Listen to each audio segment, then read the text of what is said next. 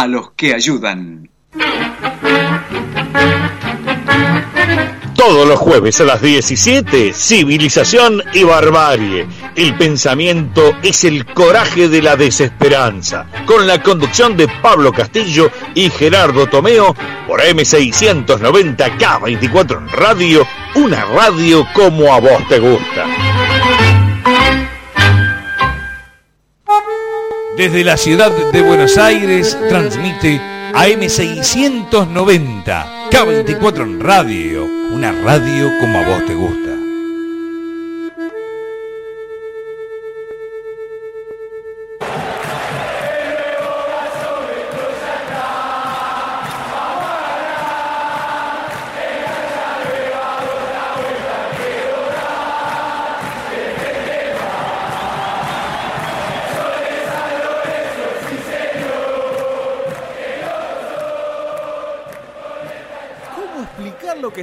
Si nadie puede sentirlo? ¿Cómo explicar lo que vivo si nadie puede vivirlo? Boedo en mí, con la conducción de Alberto Espiño y la participación de Maxi García, Juan Pablo Acuña y Javier Brancoli. Boedo en mí, AM690, K24 en radio. Búscanos en la web, am690.com.ar. En YouTube también nos podés encontrar. AM690K24 en radio nos llamamos. También nos podés mandar un mail a boedoenmi1 arroba gmail.com. Domingos de 22 a 23.30 tenemos nuestro espacio. Boedo está en vos. Boedo en mí.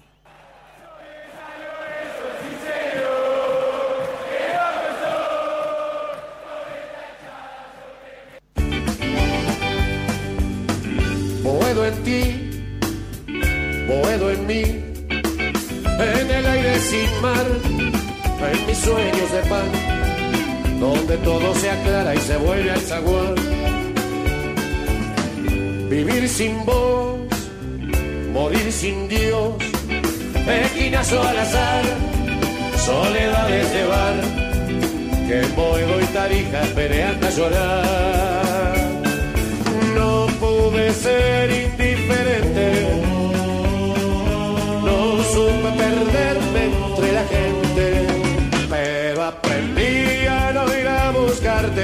acá estoy.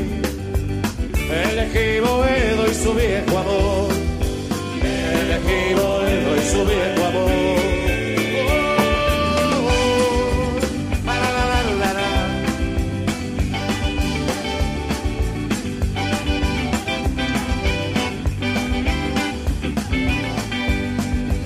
Muy buenas noches, queridos amigos.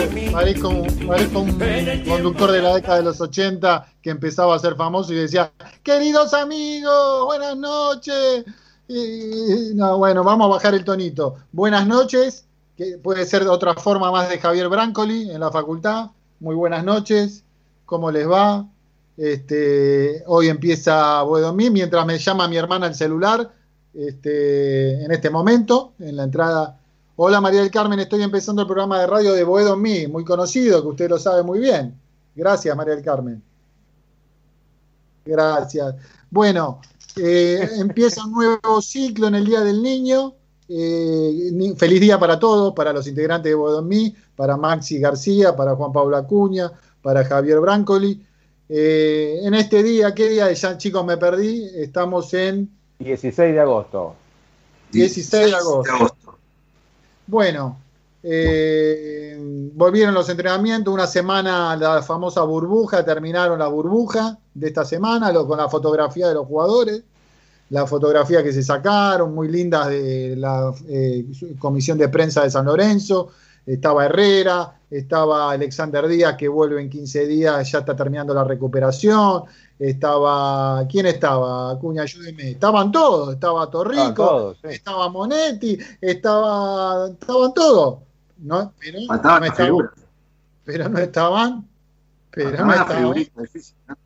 ¿Qué? La figurita. Bueno, faltaban los que unos- van a Brancoli a Faltaban morir. unos cuantos, eh, faltaban unos cuantos. Faltaba Diego Rodríguez, falta Di Santo, falta Herrera, que se van a sumar próximamente. ¿Cómo le va, muchachos? Buenas noches, ¿bien? Feliz día ¿Cómo niño para todos los, los niños de San Lorenzo y también los niños de los demás clubes. Un gran abrazo para todos, espero que hayan pasado un muy lindo día. Todo bien. ¿Vieron que ahora se dice que hay un niño interno? ¿Qué significa el niño interno? Porque me habla No sé. la gente El que mío vive comiendo.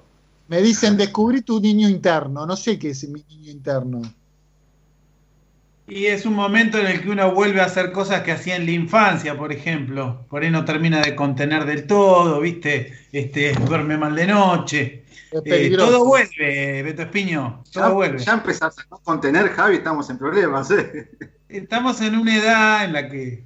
El martes cumplo 50 años, compañeros y compañeras, cuervos y cuervas. Así Chicos, que. ustedes que lo están viendo Cinco ¿eh?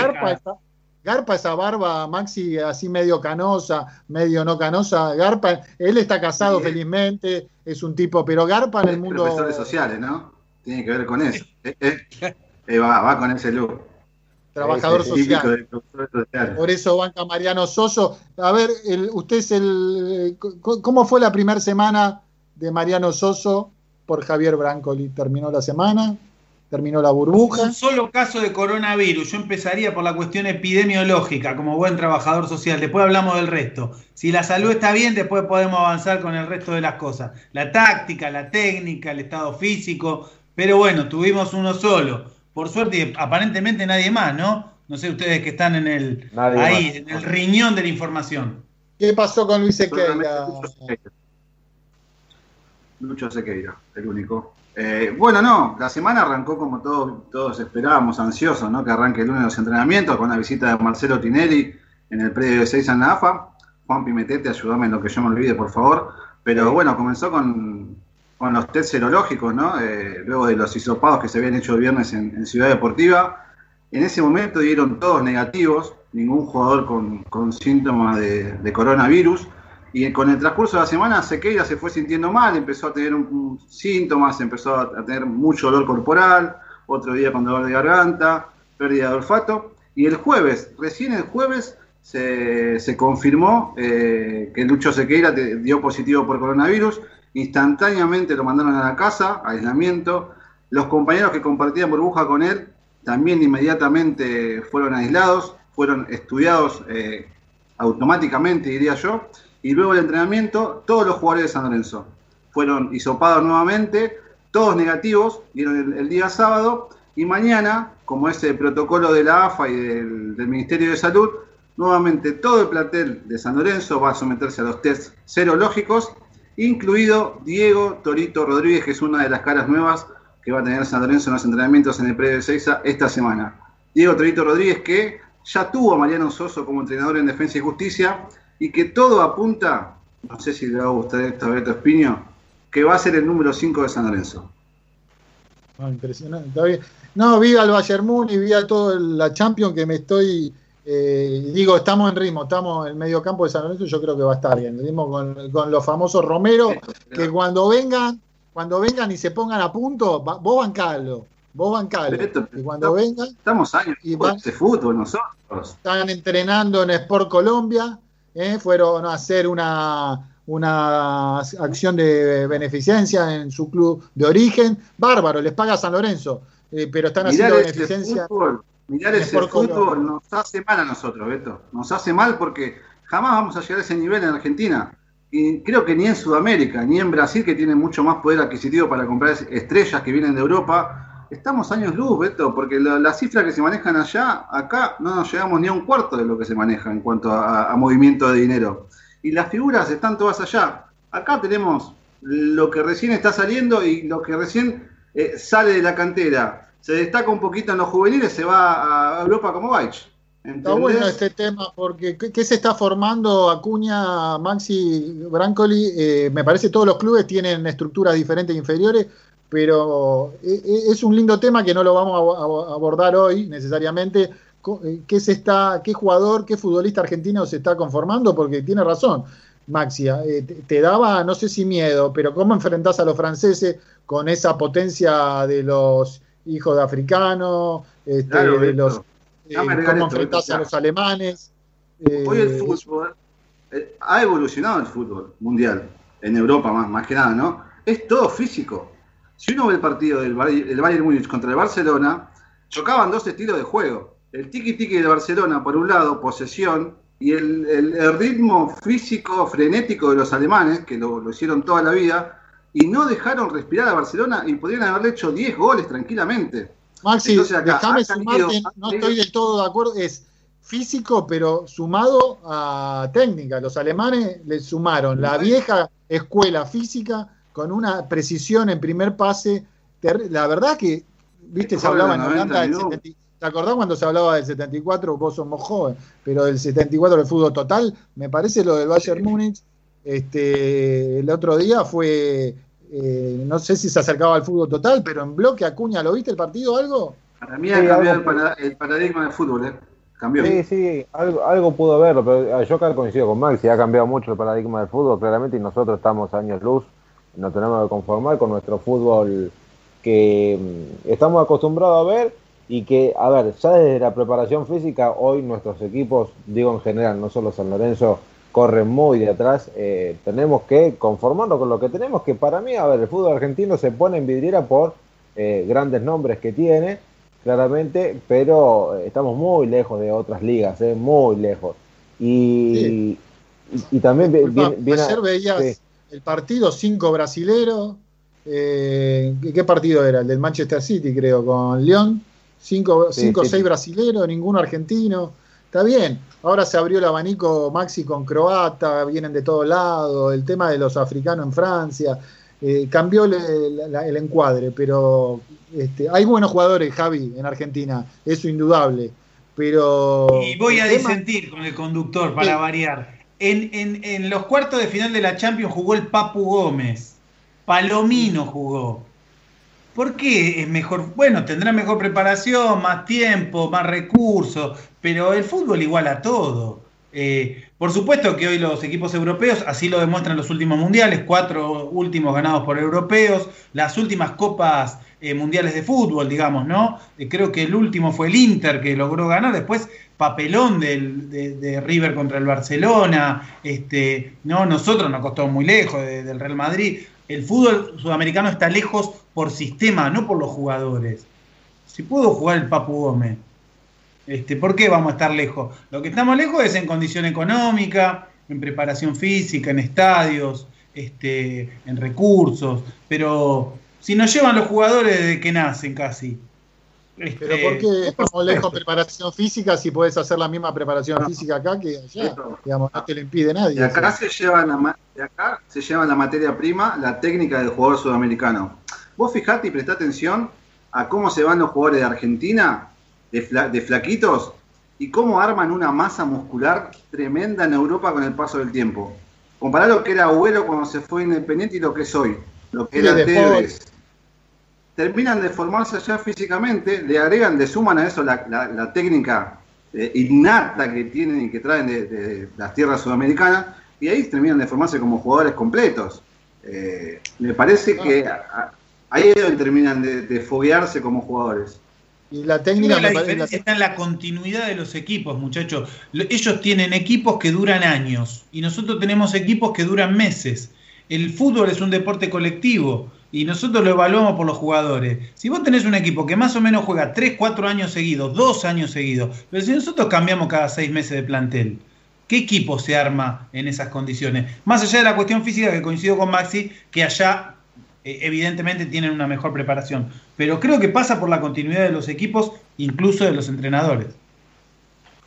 Ah, bueno, me parece, este, es un tema interesante. Em, bueno, ¿cómo está San Lorenzo? ¿Cómo está San Lorenzo? Eh, es difícil para pronosticar, primer semana de entrenamiento.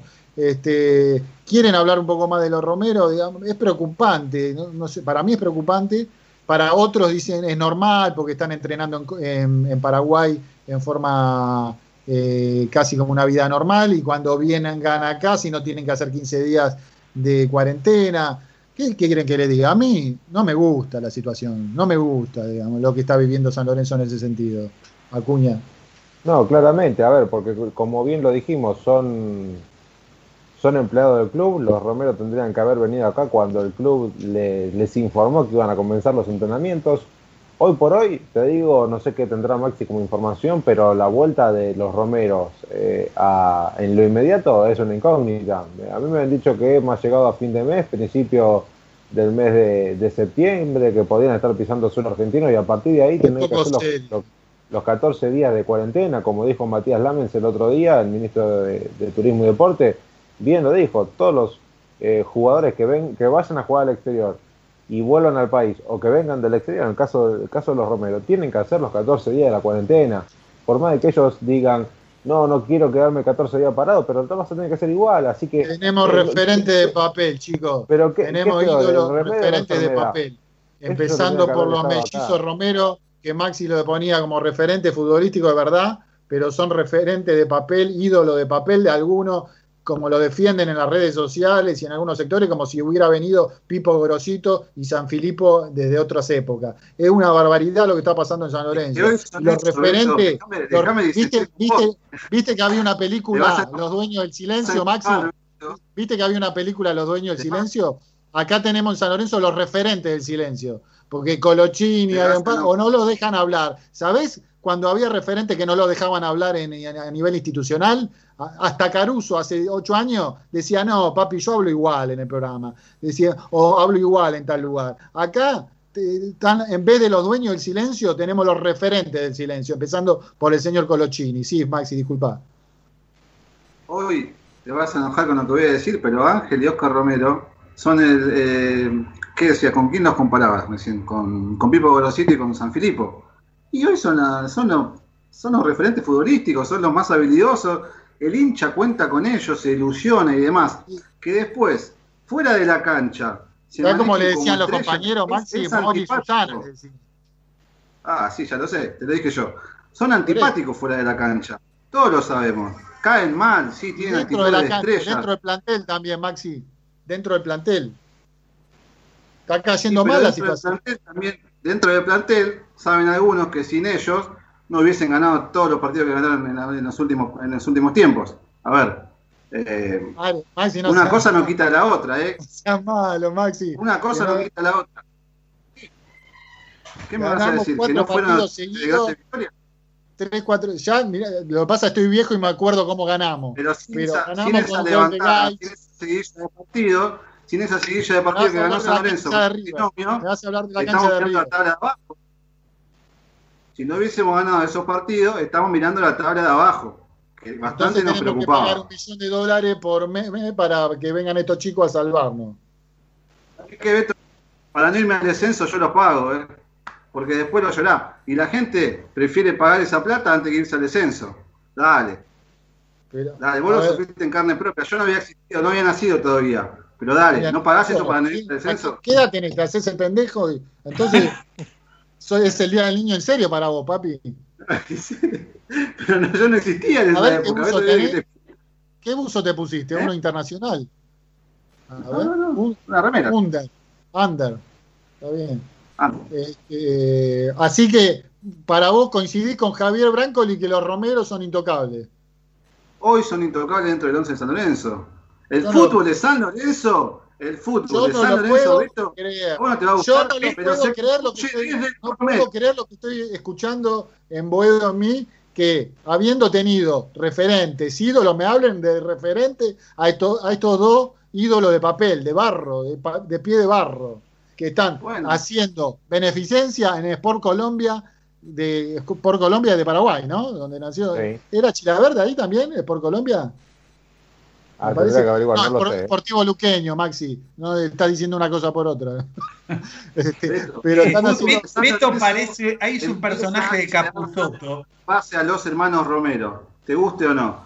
Y si querés a los referentes de antes, ahí tenés al senior, lo podés ir a ver, juega todos los lunes a la noche, y ahí se juega lindo, si querés. Y ahí, ahí no Hay importa un- perder, no hay Hay, no hay un nada. referente de, hay un referente de los 80 de los camboyanos, no sé si me deja nombrarlo, ahora le voy a preguntar, que me manda una, un mensaje de- eh, ahora. Déjame leerlo, Maxi, no me censures. ¿eh? Léelo. No me censures. Dice, ah, eh, iba a decir el nombre.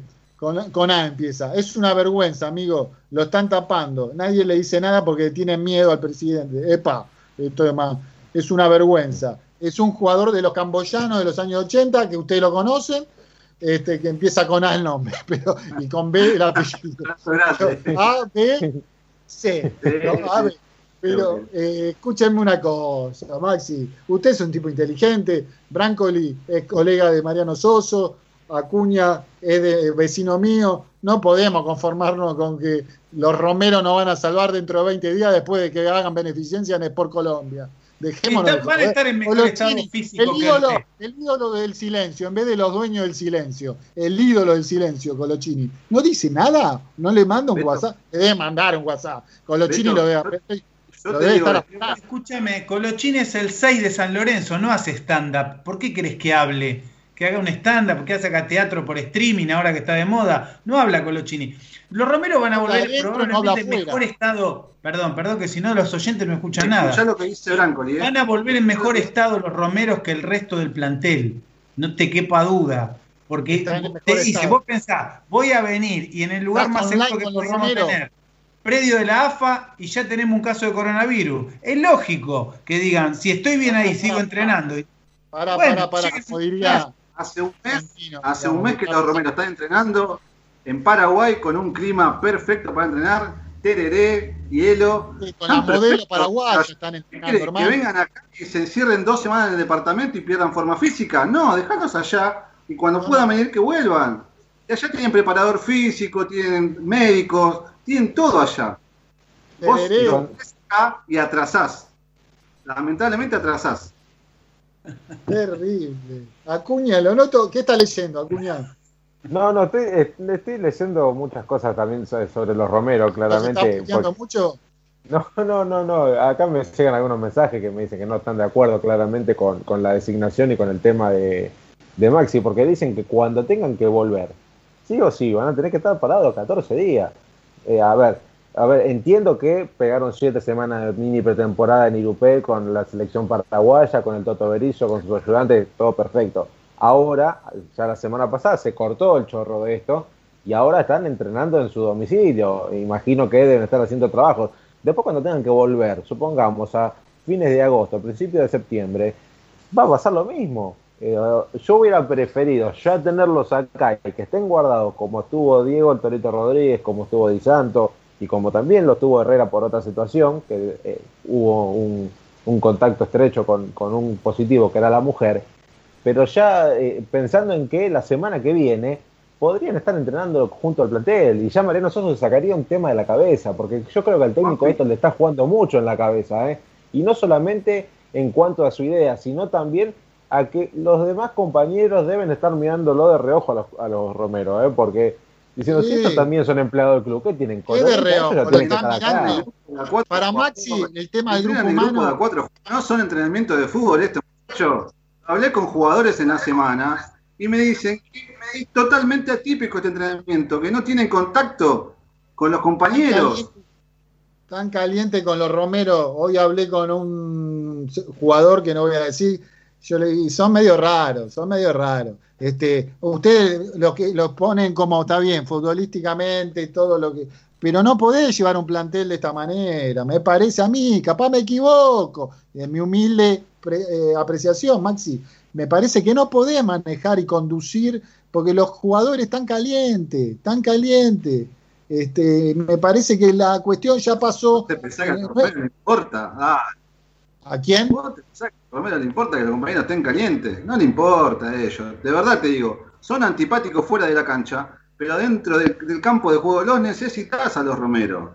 Pero para, para, para, para, para, para. Oscar Romero, ¿cuántos partidos? Va- Vamos a decir, si no, ahí me, a mí me enojé en serio. ¿eh? ¿Cuál- Oscar Romero, ¿cuánto? Que me digas Ángel, está bien, pero Oscar Romero apareció los últimos 3-4 partidos, Maxi. Bueno, Vamos, pero.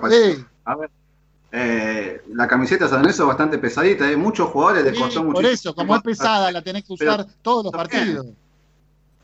Maxi, pero terminó querido. jugando bien. Seba, Seba Blanco, te, te vi en las redes sociales felicitándolo por el título de la MLS, vos lo querés traer, y Seba Blanco tardó un año en adaptarse a San Lorenzo, ¿Beto? Un año tardó en adaptarse. ¿Me Es estás verdad. cargando? Pero no, igual vos haces como los políticos. Eso. tipo dale. Tipo Brancoli, que cambia de tema. Porque no me dijiste Oscar Romero cuánto rindió. Me vas a nombrar el partido de River. Sí, porque, el Monumental, porque le servía a él mostrarse. herma- Le servía a él mostrarse, hermano, en cancha de River, pues lo veían todo. Ahí a eso no son jugadores que me sirven. Tenés que jugar bien contra, eh, contra River, contra los muchachos de Paraná, contra los muchachos, no, que me voy a la, a la sombrita y juego en 10 metros cuadrados como Oscar. Eh, Ángel, Ángel fue diferente. Pero Acuña, usted, a ver, me, me mira como Nelson Castro. Eh, Busca aliado. Busca aliado, Beto, Acuña. que No, lo no, a ver, yo estoy, yo estoy, yo estoy del lado de Beto en esta discusión, ¿eh? pero bueno, a ver, eh, referentes no son. Eh, hasta que no ganen algo, a mi entender, referentes en el club no son. Sí son dos grandes jugadores, no te puedo decir que no, igual todavía no llegan a demostrar su máximo potencial, creo. Eh, y, y ya lo discutía también en otro, en otro programa. Hoy San Lorenzo es un equipo mudo, porque no tiene un caudillo, no tiene un referente, no tiene nadie que levante la voz. Si bien, si bien los romeros se pusieron la- el equipo al hombro en aquel partido en el Monumental que le ganamos con gol de Gaich, haciendo echar parece- a, a- va a aparecer pronto de lo de. Maracanazo en cancha de- en el Maracaná de Uruguay, como el partido más famoso. Vamos a, a describir ese partido como ¿Cuántos si años hace que no le ganábamos a River? En eso cancha de un chico. Hermano, eso, más de sos de diez Floresta. ¿Sos de. San Lorenzo o sos del Boy? Parecés del Boy porque te pensás que porque hay que ganar en una vez cada 100 años en cancha de River. Bueno, no te cuando ganaste, a ¿qué esas vas a hacer? pelotudeces. Te guste o no, cuando no. ganaste y ganaste con esos dos muchachos en el Nos cancha. estamos acostumbrando a perder siempre, y Beto, dale. Te comí- Nos comimos cada peludo las últimas veces que fuimos a Monumental, dale. Y mismo ese Eso partido, Eso vos comí un Perú. cada baile, cada baile se comió San Lorenzo. Cambiamos y te gustó. Vimos ese partido. Ese partido San Lorenzo lo gana porque tuvo muchísima fortuna. Pero bueno, Gaich embocó la que tenía que embocar, River erró, erró dos penales. Y listo. Porque tuvimos Claro. que estar al lado de Putin. Está al lado, viene Santa María, Putin y Gaich están. La, la pinta, la santa, la pinta, ¿cómo era? Santa María, la pinta y la niña. Bueno, esto es eh, Putin, Gaich y eh, la vacuna. Dejémonos de joder. Fue Gaich con esa jugada espectacular y después dos penales increíbles. Eh, Santo Rico, que vos lo querés sacar a Torrico aparte. Eh, Vos, Maxi, te estoy señalando a la computadora. A vos querés poner a, a este chico que ¿Vos se fue que dos. la gente? eh, ¿Vos pare- querés que me ¿viste, la película, gente? ¿Viste la película de Netflix? La 1, la 2, la 3, la el, el- el capítulo de Monetti es el 1, el 2, el 3. Tenés que ver todos los capítulos. Pero de verdad, Beto, te digo, no te enojes. Si es por vos, jugamos con el senior. Es así esto. Es así. El. Barcelona, el Barcelona. ¿sabes por qué perdió 8 a 2 también? Porque tiene más de 10 jugadores de más de 30 años en el plantel. Y el Bayern Múnich tenía un promedio de 23 años. ¿Sabes cómo corren esos muchachos? Te pintan la cara. No seas malo. Barcelona ahora porque. Andá a jugar con el señor. Somos muy nostálgicos, somos muy nostálgicos. Es verdad. Deportes encanta, en el recuerdo. porque sos lírico, te gusta el buen fútbol y demás. Pero ya se retiró el Beto Acosta, ya se retiró Pipo Gorosito, Ortega Sánchez. Y no hay otros parecidos ahí. Bueno, Javi, usted. No sé. Si quiere decir algo, ahora con esas canas que tiene ahí. Estás, estás Me dejaste sin palabras, Beto, porque eh, Me ya cuando. sin palabras. Me, me- me Sí, lograron cuando- convencer que los Romeros son la reencarnación de Ortigosa y Mercier y este Correíta, digamos, en, el, Beto, en ese medio Hay un campo. personaje de Peter Capusotto Yo creo que estoy es confiado. periodista que le hace confiado- decir al entrevistado lo que él Estoy quiere. confiado- Un personaje de Capusotto. con los Romero Estás en vamos a eso, Beto, vas camino a eso. Al Estoy personaje de que con los. Romero, con los Romero, Torito, ¿cómo es? Torito Rodríguez. ¿Y quién va a jugar al lado? Menossi. Con eso vamos a estar en condiciones, puede ser, ¿eh? puede ser. Este, Yo no lo pongo en Menossi, ¿eh? Ojo con Menossi, ¿eh? Yo no lo pongo- para mí no, no va en consideración del técnico, ¿eh? No, no, no lo No pongo en Menossi. No. ¿No ¿A lo hay que pone poner? Juan, decís vos? No, No, está para. yo- no, para mí no está para este esquema táctico que tiene el entrenador. Y por lo que me, me, me pudieron comentar, puede ser que la semana que viene llegue algo por parte de un equipo del exterior, por lo menos sí. Hay que esperar, pero no, no creo que, que sea tenido en cuenta como primera opción para, para este San Lorenzo. Sí, antes de negociar a Menossi, San Lorenzo tiene que pagarle a Tigre. Por eso lo quiere negociar. Ojo. eh. Cuando usted quiere, conecte, Acuña, avíseme. Bueno, Este, Pongo lo- me pongo en lo mío, quédese tranquilo. Bueno, Maxi, eh, bueno, Luis Sequeira fue, es asintomático, ¿no? ¿O ¿Cómo? Eso no sabemos. El, tema, cómo se descubrió. No, tengo entendido que presentó síntomas. Que presentó síntomas. Entonces por la tarde tenía los síntomas y el jueves se hizo los testeos y ahí dio positivo. Tengo entendido, no sé si esto, que, bueno, eh, no, importa, me lo comentaron, que la, la, la, novia, la madre es enfermera, la, madre de la novia, bueno, una serie de circunstancias hicieron que se contagie el pibe de, de coronavirus, pero que bueno, esperemos que esto que funcione, funcione bien y se queira y Sequeira seguramente es un, joven y va a recuperarse rápidamente. Chicos, tuvimos media hora, 33 minutos donde me hicieron, eh, Sergio, te iba a comentar, ahora lo presentamos, que me hicieron transpirar estos muchachos. ¿eh? ¿Cómo andás, Sergio? Sergio eh. Pelja? ¿Cómo andás, querido? ¿Cómo anda, gente? Buenas noches para todos, muchachos. Estamos con Sergio Peljan, eh, de la, miembro de la Comisión de la Vuelta a Boedo, de Cruzada por San, eh, por San Lorenzo, ¿no? Este, fue vicepresidente en la última elección. Eh, un gran, la verdad que hablé poco, pero me encanta cómo declara Sergio, este, cómo la mirada que tiene de la Vuelta a Boedo, fue uno de los fundadores, los padres fundadores de este, de este sueño pero nunca se subió al caballo de una manera épica, sino que es uno más de un miembro eh, que es todo San Lorenzo y un grupo importante que es la subcomisión del hincha, eh, que, inició con esta etapa. Pero te decía, Sergio, antes de meterme con esto, eh, te puedo preguntar tu opinión, porque me hicieron transpirar estos chicos. Ya estoy viejo, tengo 50 años, y me hablan de los Romeros como si fueran la reencarnación, que hay que cuidarlos como a la reencarnación de San Filipo, Insúa, eso, porque son ídolos, entonces no hay que apurarlos en nada. Y es complicada, la opinión es complicada. Eh, yo creo que nosotros, te este, escuchaba también hablar de, los camboyanos, los que, los que vimos jugar a los camboyanos, es muy difícil hoy en día tener ídolos. Eh, yo realmente, bueno, también por, por el lugar que uno fue tomando en el club en, en el transcurso de los últimos años, mi mirada al futbolista cambió mucho a lo que, a lo que puede, a, cómo lo puede ver un, hincha común. Eh, para mí, ídolos no hay más, no hay más. Creo que hay que cuidarlos porque son jugadores importantes y por ahí hoy hacen la diferencia. Tampoco eh, habría que estar muy metido. Y habría que estar muy metido adentro del grupo. Eh, eso es un tema más de vestuario.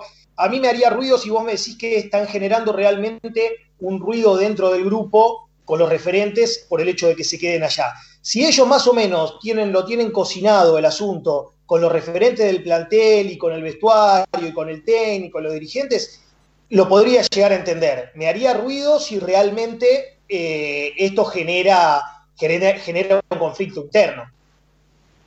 Sí, sí. Eh, un tema importante a seguir y bueno, esperemos que Acuña vos la última información de fútbol que de, los Romero que vendrían la semana que viene, pero tampoco tenemos una exactitud, ¿no? no, por supuesto, no, no, así es, no, no hay exactitud. Supuestamente era este fin de semana, eh, se sigue dilatando la situación y veremos lo que pasa la próxima. Igual lo tenemos a Sergio acá, creo que no para hablar de los Romeros, sino para, no, para meterlo. No, no, igual creo que tienen que venir, eh, son empleados del club y, y creo que tienen que estar acá. Eh, no, terminé de cerrar mi opinión, pero no, eh, tienen, son empleados del club, tienen que venir acá, que hagan la cuarentena acá, esto no depende de San Lorenzo, y que se pongan a disposición cuanto antes del técnico.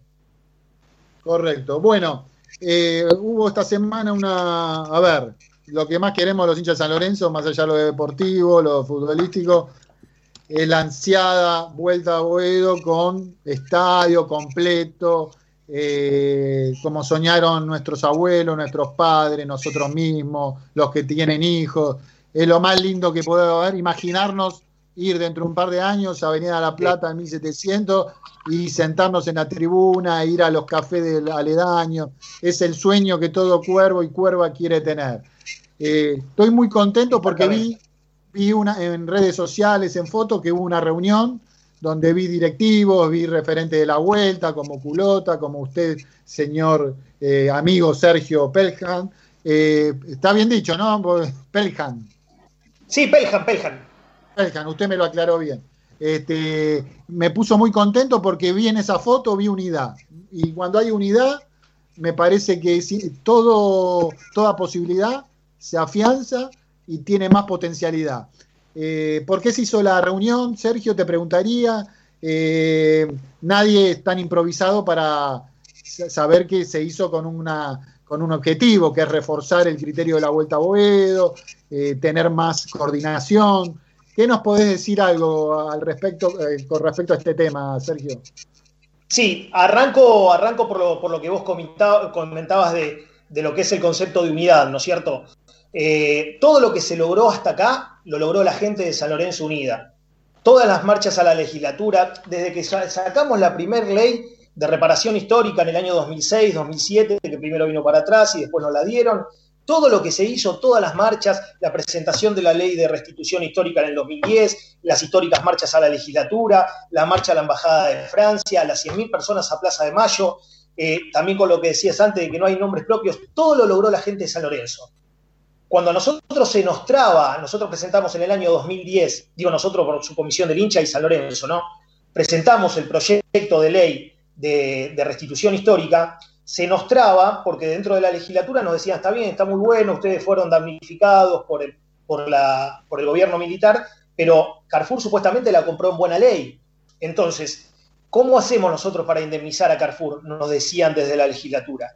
Y ahí es cuando aparece la figura del fideicomiso para destrabar la ley. El fideicomiso fue la garantía de que Carrefour iba a ser indemnizado. ¿Con qué? Con la plata de San Lorenzo. Con la plata de San Lorenzo no, con la plata de los socios y hinchas de San Lorenzo. O sea, esa mancomunión, esa unidad y esa ir todos para adelante fue lo que permitió que esa ley sea histórica y salga votada por unanimidad. Entonces, siempre el camino es, eh, es juntos. Todos los hinchas de San Lorenzo tienen que estar unidos. ¿Qué pasa? Desde el año 2012 hasta ahora, obviamente, se fue dilatando mucho el tema. Nadie esperaba que se dilate tanto. Todos esperábamos ya tener la cancha. Vos imaginate, yo en esto se me fue la vida, esta es la causa de mi vida. Yo arranqué con esto cuando tenía, no, fui fundador, eh, quería aclarar eso, yo no, fui de los fundadores de la subcomisión del hincha, pero sí arranqué cuando tenía 25 años, en el año 2005, y en el medio perdí a mi papá, pasaron un montón de cosas, eh, nadie esperaba que tarde tanto esto. Y bueno, hubo un montón de trabas, hubo un montón de, insabores que hizo que por ahí la gente se vaya dividiendo, eh, vaya perdiendo un poco la credibilidad en, los cauces en los cuales se iba manejando todo este proceso de vuelta. Y bueno, y llegamos a principio de año realmente creo que con un, con un ruido interno dentro de todos los sectores del club, no hablo ni de oficialismo ni de oposiciones, de la gente en general, porque veían que, la cosa estaba trabada, si bien desde, ciertos sectores, dentro de los que me incluye, tratábamos de transmitir relativa tranquilidad y, no que se había cajoneado, sino que se seguía avanzando y que la forma de avanzar ahora era políticamente, pero realmente eh, había, había mucho ruido interno. Y bueno, después de muchas charlas eh, de los últimos dos meses dentro de agrupaciones internas de San Lorenzo, se puede llegar a esta mesa de trabajo donde realmente todos nos unimos y decimos, bueno, falta muy poquito, falta muy, muy, muy poquito. ¿Qué es lo que falta para hacer? trazamos una agenda, nos ponemos todos juntos, salimos todos juntos con la misma campaña por las redes sociales, porque hoy en día no nos podemos manifestar, hoy en día nuestra mayor herramienta son las redes sociales, y después de varias campañas que se fueron haciendo eh, no mancomunadas, sino que cada agrupación por ahí hacía una campaña, pudimos lanzar eh, hace un 15 días esa campaña tan fuerte de Juntos por la Resonificación, que causó un impacto realmente muy, muy, muy, muy positivo. Eh, fuimos tendencia acá en Argentina y fuimos, llegamos a estar entre las 30 tendencias más, o sea, entre los 30 eh, del mundo, entre los 30 primeros del mundo, y, realmente causó muchísimo ruido. Se oyó por donde se tenía que oír eso. Hubo respuestas y bueno, realmente se crea esta mesa de trabajo para, para después de esta reunión ser también un, el último puntapié inicial, el, puntapié final va a ser cuando salgamos del medio. Pero en, este, en esta etapa de la ley se crea esta mesa de trabajo de unión para terminar de impulsarla todos juntos, que es como tiene que ser. Qué importante, ¿eh? qué importante, Juan. Ahora le paso la, a mis compañeros, a Maxi García, a Juan Pablo Acuña, el tema de la unidad. Para mí, eh, en términos políticos, en términos para lograr cualquier objetivo, también lo escuchaba a, Culé, a Culota en las radios nacionales, estuvo en Radio La Red, hablaba de esto del concepto de unidad importante. Eh, desde el más opositor al más oficialista, me parece que antes que todo en esto está San Lorenzo. Y me parece que claro. estos pasos que se están dando a Acuña y Maxi son importantes. Eh, les paso la, la posta a ustedes a ver si quieren hacer alguna pregunta. Sí, eh, Sergio, ¿cómo te va? Buenas noches, un, un placer de, de, saludarte. Eh, ¿Qué sentiste vos cuando, cuando te llamaron para estar en esa mesa, para estar en esa reunión? Porque hasta el momento nos habían conocido diversos eh, intérpretes, hablamos de su comisión del hincha, hablamos de eh, el frente de ustedes, hablamos de la Soriano, hablamos del voluntariado. Se empezó a abrir un poco más el espectro en cuanto a eh, incluir otros factores dentro de las negociaciones, se podría decir, o dentro de las novedades por la vuelta a huevo que no venía pasando. No, no, seguro. Es una mesa de diálogo y una mesa de trabajo que, que realmente que, que, no es tanto que nos llamaron, o sea, se armó, se armó entre todas, nos, nos juntamos todos y dijimos, Ajá. bueno, realmente larguemos algo juntos, arrancamos con el, con el tema de la campaña, explotó la campaña y dijimos, bueno, eh, eh, vamos a juntarnos y vamos a ver qué es lo que falta, vamos a alinearnos y vamos a Política salir todos juntos. Exactamente, exactamente vamos a salir todos para el mismo lado. O sea que igualmente fue muy gratificante poder, poder vernos a todos los que por ahí en algún momento tuvimos alguna diferencia o de sectores que eran más, más radicales o más, más críticos con, con, con, la forma en la cual se venía trabajando, que se sienten y, que vean también que todo lo que se trabajó hasta ahora y que, que estamos, estamos a un paso, realmente estamos muy cerca de, de lograr el objetivo que, un objetivo más, porque de nuevo el final va a ser cuando saquemos del medio, pero pero bueno, un objetivo que a corto plazo hoy es el, el más importante que tenemos. Hoy necesitamos la ley sí o sí. Estamos hablando con Sergio Pelham, eh, eh, de, miembro de la Comisión de la Vuelta eh, de Cruzada por San Lorenzo, fue vicepresidente, candidato a vicepresidente en la última elección. Maxi, ¿querés eh, hacer alguna consulta al respecto? Sí, Sergio, quería preguntarte por el tema de, de los vecinos del barrio, porque luego de, de, que San Lorenzo tomara posesión de las tierras el primero de julio del año pasado, salieron en todos los programas de televisión a protestar ¿no? por el tema del de impacto ambiental que va a tener el nuevo estadio y demás. Y todos sabemos que el proyecto de San Lorenzo eh, también implica mucho en lo social, que le va a agregar al barrio mucho en lo social, cultural y demás.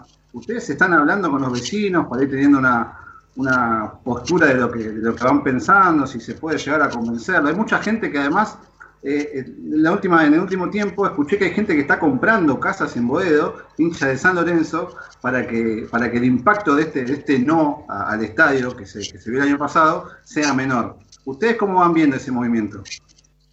No, no, hay un grupo, sí, radicalizado de vecinos que están en contra, pero yo creo que a medida que se va, se va eh, materializando lo que está haciendo San Lorenzo en el barrio. O sea, ¿cuáles son los valores fundamentales que tiene San Lorenzo? Lo que estamos haciendo ahora con la olla, eh, que se está dando todos los miércoles y sábados de comer a 1.500 personas, o sea, eso lo hace San Lorenzo nada más. Pusimos a disposición de las autoridades sanitarias el predio de Avenida La Plata y eso también es un punto a favor muy importante que tiene San Lorenzo con el barrio. Con lo que fue la apertura del polideportivo, esa zona estaba muerta y con el polideportivo ustedes bien pueden ver lo que creció enfrente de las torres, toda la calle Inclán, hay seguridad, las glorietas que se hicieron.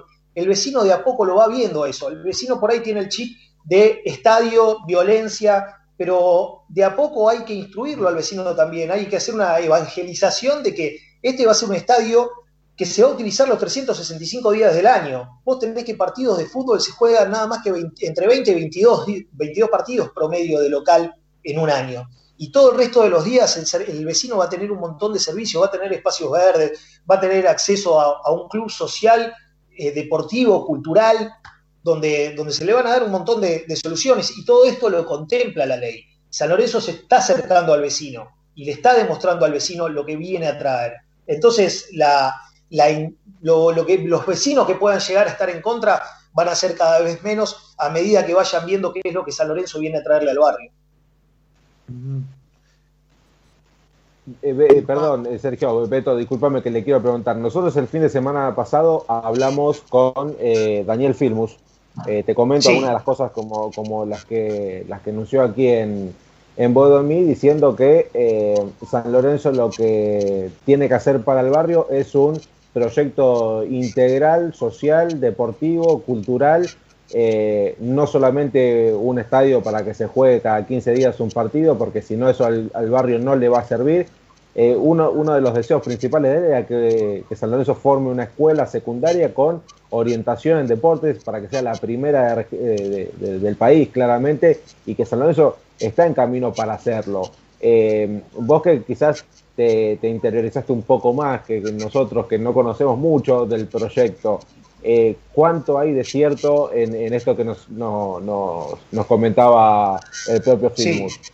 Primero, antes del proyecto, vos te estás refiriendo al proyecto de IDOM. Bueno, San Sí, Lorenzo planteó esto en la ley, en el proyecto de ley de resonificación. San Lorenzo viene a plantear todo esto. San Lorenzo no plantea que le pide al gobierno de la ciudad una, la resonificación para hacer un estadio. San Lorenzo viene con un polo cultural, educativo, Polo social, que, ah, claro, además es estadio. Y San Lorenzo lo plantea todo esto la ley.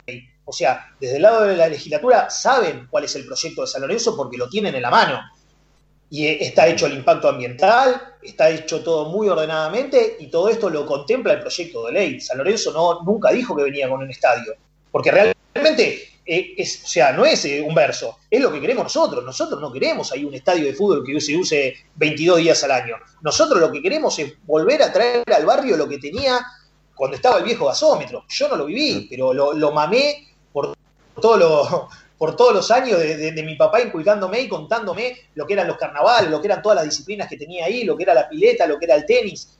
Y eso es lo que San Lorenzo vuelve a traer al barrio. Eso es a, lo que venimos. Y eso está en el proyecto de ley y está en el proyecto que está realizando Guido, todavía no lo terminó, que le falta muy poquito, que seguramente va a acompañar, va a empujar al momento que sea la votación, pero todo esto está contemplado. Están contempladas todas las necesidades de los vecinos y cómo San Lorenzo viene a saciar estas necesidades de los, de los vecinos. Por supuesto, porque vos le, estás, vos le estás pidiendo al gobierno de la ciudad una resonificación, pero vos le tenés que dar algo a cambio al gobierno de la ciudad. Y lo que Claro. San Lorenzo le viene a dar al gobierno de la ciudad es al vecino. San Lorenzo le viene a traer un servicio al vecino.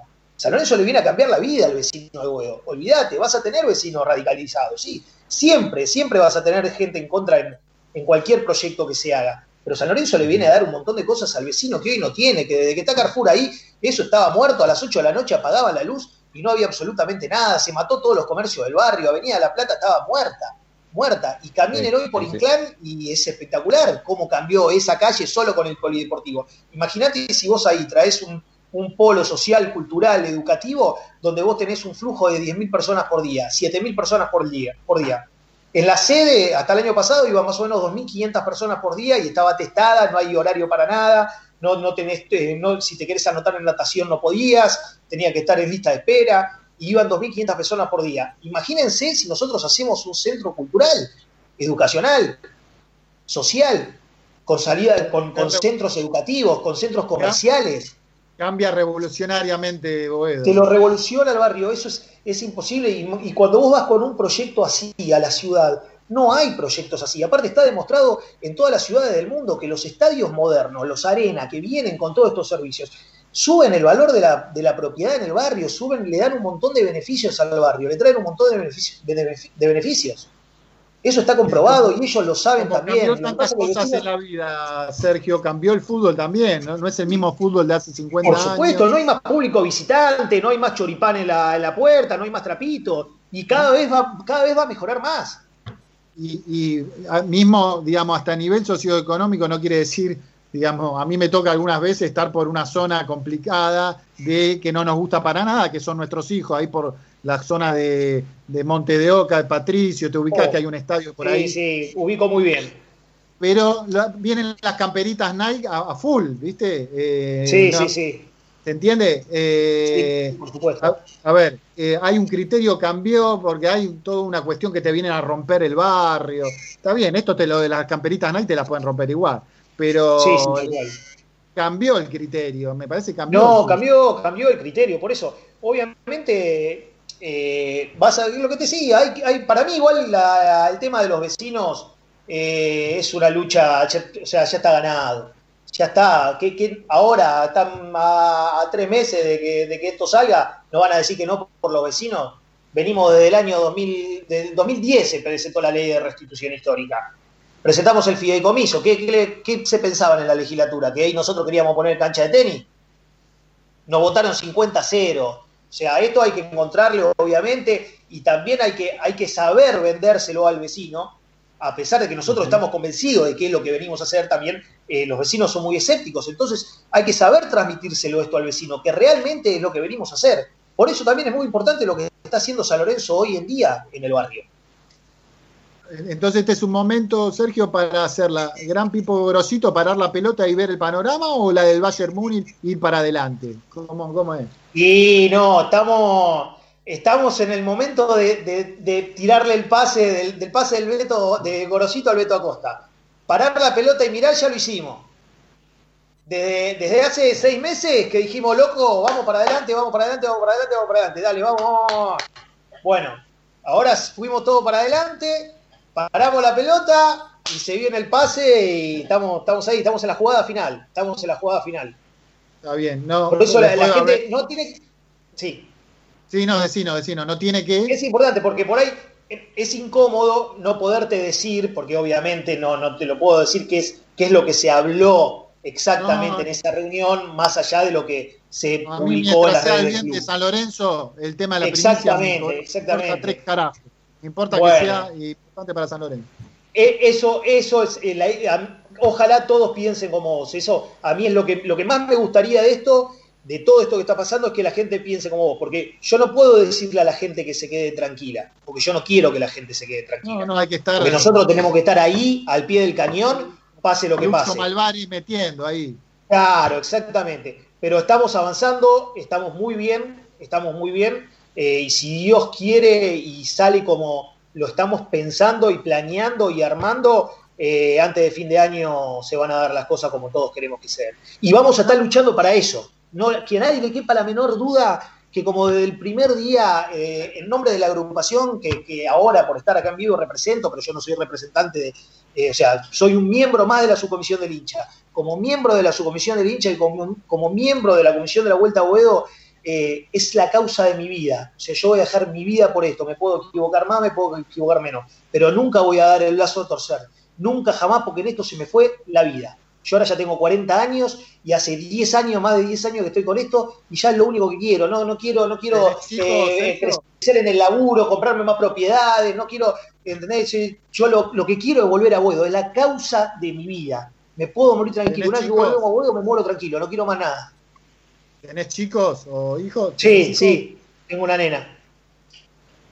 Y también pensás en ella, obviamente, para el día de mañana. En todos, sí, sí, pero no en todos, en todos. Acá eh, ya te, esta, esta causa te va comiendo tanto que, obviamente también pienso en mi viejo que, falleció en enero, pero pienso en todos los viejos que están vivos, ¿entendés? No pienso en mi viejo, yo no me quedo eh, protestando en mi viejo o no en mi hija, porque esto va a ser, yo quiero que lo vean todos los viejos, todos los hijos, futuros hijos, esto es para todos. O sea, nosotros, yo tengo una posibilidad, tengo, soy un, privilegiado que en la historia de San Lorenzo me toca estar ocupando un lugar dentro de lo que es la Vuelta a Buedo, en un club que tiene 110 años de historia, 112 años de historia, y que va a tener miles de años más de historia, y que esto es el hito más grande de la historia del fútbol mundial. Yo estoy convencido que es el hito más grande de la historia del fútbol mundial de la gesta de la gente de San Lorenzo. Entonces esto es por el pasado de San Lorenzo, a mí me formó así San Lorenzo y esto es para todas las generaciones futuras.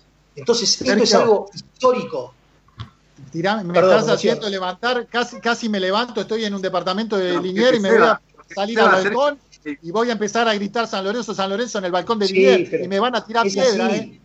sí, sí, pero ah, no te queda duda que es así, y lo sentimos todos así, y ustedes lo sienten igual que yo porque somos únicos. La gente de San Lorenzo es única, y lo que logramos es único, y gracias a todos los hinchas de San Lorenzo, sin nombre propio, sin partido, sin nada, con la bandera de San Lorenzo, con una ideología, con una utopía que reventamos, y somos únicos. Nosotros solo podemos hacer esto, nadie más en la historia del fútbol mundial ya que me pusiste allá arriba, dígame, tirame un poquito más de fantasía, el tema del, no de fantasía, de fantasía linda, digamos, el tema del estadio, de la maqueta, que, hablaban del estadio del San Mamés, era, ¿no? Claro, bueno, la, gente que está trabajando en el proyecto es eh, una multinacional que es IDOM, que es de capitales españoles, que el, el número uno de IDOM es este, Ascárate, que es el que hizo el Samamés. Y ahora está trabajando, la, ese que trabajó en la reforma del Camp Nou. Y es divino. un montón de, de, estadios en el mundo. Y realmente, obviamente, son juegan otra liga, ¿no? Lo, vienen con un concepto revolucionario, un concepto futurista, con un, con un estadio increíble. Eh, y lo mejor de todo. Laura López, Laura López, que es arquitecta, que es mi pareja, que, a ver cómo, cómo le podemos decir algo de arquitectura deportiva. Es algo revolucionario.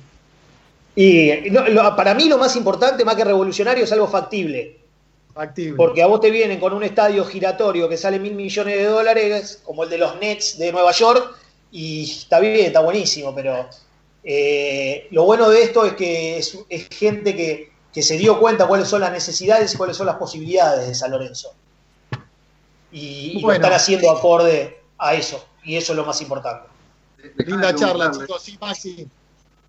Eh, sí, porque ya te fuiste al estadio, vos es lo que todos queremos, obviamente, sacar del medio ya desde Avenida de la Plata. Lo que yo quiero saber es qué va, qué va a hacer la subcomisión y el club como institución una vez que esté ya concretada eh, la ley de resonificación. ¿Cuáles van a ser los primeros pasos? Si podés contar y adelantar algo. Mira, vamos a. Una vez que tenés la ley de resonificación, tenés que ponerte a ver cómo empezamos a hacer el estadio. Hay varios temas en medio. No tenés solo la ley de en eso trabajando. metro y de las cocheras. Claro. O sea, hay varias cosas que tenés que ordenar. Hay varias cosas que hay que ordenar y hay que ir paso por paso. En esto sí no nos podemos desesperar, porque y realmente eh, hoy en un año te cambió el país, te cambió el mundo. No era lo mismo conseguir la guita hace, hace un año que hoy en día, con todo el mundo semifundido. Eso también hay que saberlo y hay que estudiarlo muy bien porque tampoco no vamos a perder lo que tenemos por embarcarnos en algo que no nos podemos embarcar. Pero nada, una vez que tenés la resonificación, tenés que salir a buscar la plata y a, y a, y a buscar cómo vas a financiar esta obra. No solo salir a buscar la plata, sino cómo, cómo la vas a financiar y todos los focos de ingresos que vos necesitas nuevos para poder cubrir esta semejante obra. Que no es imposible, se puede todo lo que va a generar esto, San Lorenzo. Lo más imposible ya lo logramos lo más imposible ya lo logramos. Hoy tenemos la, lo, las escrituras de esos terrenos que hasta hace un año había una multinacional y hasta hace 10 años jamás pensábamos que íbamos a tener la posesión de esos terrenos. O sea, lo imposible ya lo logramos. Después el resto Sergio, es plata, es tiempo. ¿Vos Sergio, que es factible, ¿Pensás que es factible armar una ingeniería económica aparte que separe la vuelta a Boedo de los futbolísticos sin dejar de tener un equipo competitivo? Eh, no más que factible, pienso que es la, primero que es la única forma. Uh -huh. eh, es posible que, que, se toquen una con la otra, que vos no salgas a, o sea, que vos no puedas tener un plantel para apuntar a ganar la Libertadores todos los años y por ahí con sueldo que, de jugadores que tuvimos en el último tiempo. Pienso que no hay que descuidarlo, que jamás tenés que descuidar el, el, plantel, que vos tenés que mantener un plantel competitivo, que no tenés que descuidar el club, que no tenés que descuidar los deportes federados, que no tenés que descuidar todo lo que lograste en el básquet, en el futsal, que tenés que seguir creciendo como club social y deportivo desde ya, eso principalmente, y que tenés que sí que, que crear una ingeniería paralela para, para, afrontar esto. Y esto te pregunto como hincha, vos estás... Eh, ¿puedo, ¿Puedo verte una más? Una más, dale. ¿Estás dispuesto a, a, resignar pelear por campeonatos o por copas internacionales con tal de en un par de años estar ahí? Yo creo que todo el hincha saben eso, sí, ¿eh? pero te pregunto vos. Sí, a mí no me lo tenés que preguntar eso. Yo te digo, por mí vamos a jugar a la D, pero está mal que te lo diga. Yo con tal de ver el estadio, no, no, obviamente no, no me quiero ir al descenso ni loco, no, no, no, no, no, no negociaría irme al descenso por la cancha, no entraría en esa discusión. Pero pero sí, vos tenés más o menos mi edad, yo viví los 20 años sin salir campeón. Yo nací en el 79 y en el 88, 90, 91 yo le decía a mi viejo, papi, lo voy a ver alguna vez campeón a San Lorenzo. Y el 95 mi viejo me dijo, ¿sabés lo que me dolía cada vez que me preguntaba si alguna vez lo ibas a ver campeón? Yo tuve un mitad, de, un mitad de tabla, claro. un par de años de mitad de tabla nos bancamos. Sí, este, no pasa nada. Mientras, mientras no hubo de nuevo la promoción, ese no partido, por favor, casi me muero. Sergio, querido, eh, me gustó todo eh, las declaraciones, cómo planteaste el tema, eh, el tema de que la vuelta es de todos, ¿no es cierto? Que hubo grandes protagonistas del comienzo, pero que todos nos sentimos representados, Sergio, por toda esta gesta de muchos de ustedes. Bueno, muchísimas gracias en, lo que me toca, pero si acá, si no hubiera existido el, el grupo de trabajo en esto, sí, por ahí por ahí peco un poco de, demagogia grupal de, la subcomisión del hincha, que fuimos los que arrancamos con, toda esta locura, creo que, es reconocido el, trabajo de, la subcomisión del hincha tantos años y con todo el trabajo del fideicomiso. Pero bueno, también después si no se hubiera seguido de la forma que se continuó, tampoco solos hubiéramos podido hacer nada. Eh, eh, la única forma es estar todos juntos. La única, única forma es estar todos juntos porque como siempre el pueblo de San Lorenzo consiguió las cosas. Sergio Peljan, eh, de la subcomisión del hincha, de miembro de la comisión de la Vuelta a Boedo, eh, de, bueno, fue vicepresidente en la última elección, eh, un político y fundamentalmente un militante de la causa de San Lorenzo. Gracias, Sergio, por estar en Boedo Mí. ¿eh? Un placer, muchachos, a disposición cuando quieran. Y no vamos a parar hasta volver a Boedo. Abrazo enorme, Sergio, gracias. Gracias, Sergio. Abrazo, muchachos. Abrazo. Vamos, Julio, con la tanda de Boedo en mí y con en este Día del Niño, posterior a la tanda, vamos a escuchar algunos saludos de tantos cuervitos que, que nos quisieron saludar a Boedo en mí. Dale.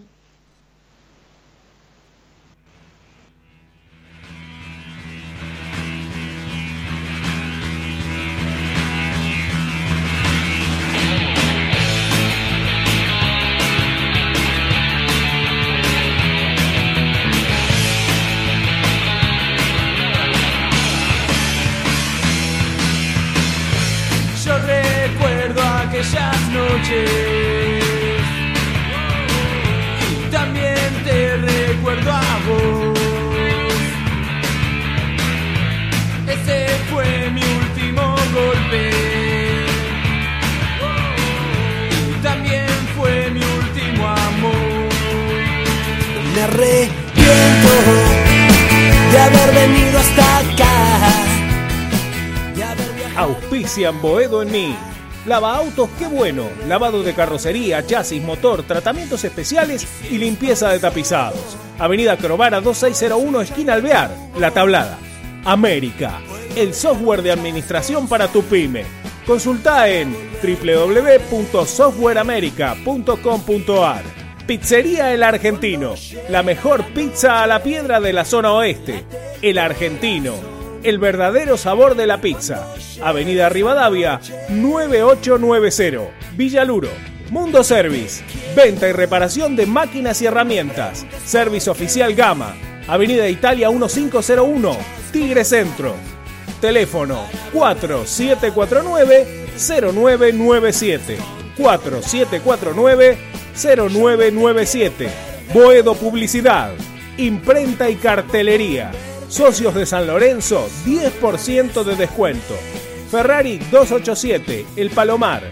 Teléfono 4751-5906. Leña y carbón, todo para tu parrilla. Eucalipto, quebracho blanco y colorado, espinillo, carbón por 5 y por 10 kilos. Atención a particulares, calefacción y gastronomía. Envíos a todo el país y todos los medios de pago. WhatsApp 115 332 0279 115 332 0279. Nos encontrás en Instagram como arroba leña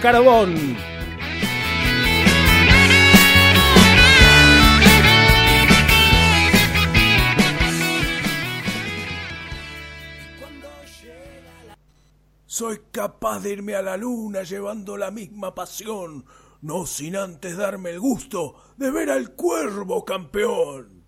Boedo en mí, el programa que escucha el Papa Francisco y se entera todo lo que pasa con San Lorenzo. Todos los domingos, de 22 a 23.30, por K24 en radio. Yo, como hincha de Lorenzo, uno de los mejores recuerdos que tengo, voy a elegir tres. Eh, el primero es cuando San Lorenzo le gana 3-2 en la cancha a Newell, que se lo damos vuelta que si no ganábamos quedábamos bastante complicados con los descensos. Después, bueno, imposible olvidarse la de la Copa Libertadores, la que ganamos en el 2014. Y me acuerdo también cuando en el 2017 clasificamos, que le ganamos al Flamengo, que ese día la cancha explotó y yo estaba con, mis amigos y bueno, eh, son esos recuerdos que a uno le queda por, bueno, por ser hincha Sabenzo, que es lo más lindo que hay. Hola, soy Tati. Quería mandar este audio a la radio recordando el día de, que salimos campeones de la Libertadores en el 2014, el 13 de agosto. Fue una alegría inmensa cuando vimos todos al Pipi Romagnoli levantando la copa. Fue una emoción, era la primera. Aguante San Lorenzo.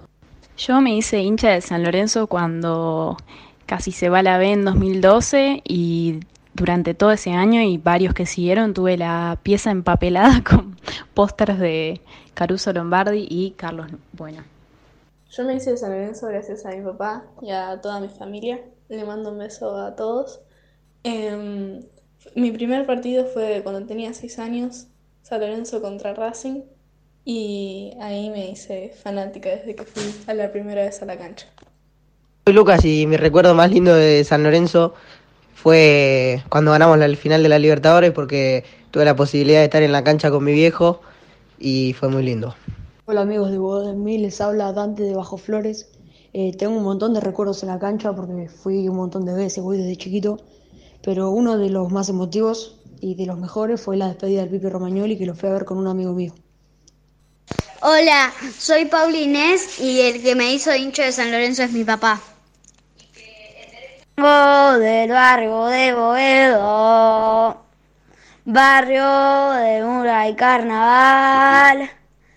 Te juro que en los malos momentos siempre te voy a acompañar. Dale, dale, matador, dale, dale, matador. Dale, dale, dale, dale, matador. Soy de mataderos. No, lo que pasa es que para que sea un impacto el Día del Niño, estaría bueno tener por lo menos 10 Sacalo, audios. sacalo. Y después estaría buenísimo editarlos, hacer un compilado. A ver, el próximo.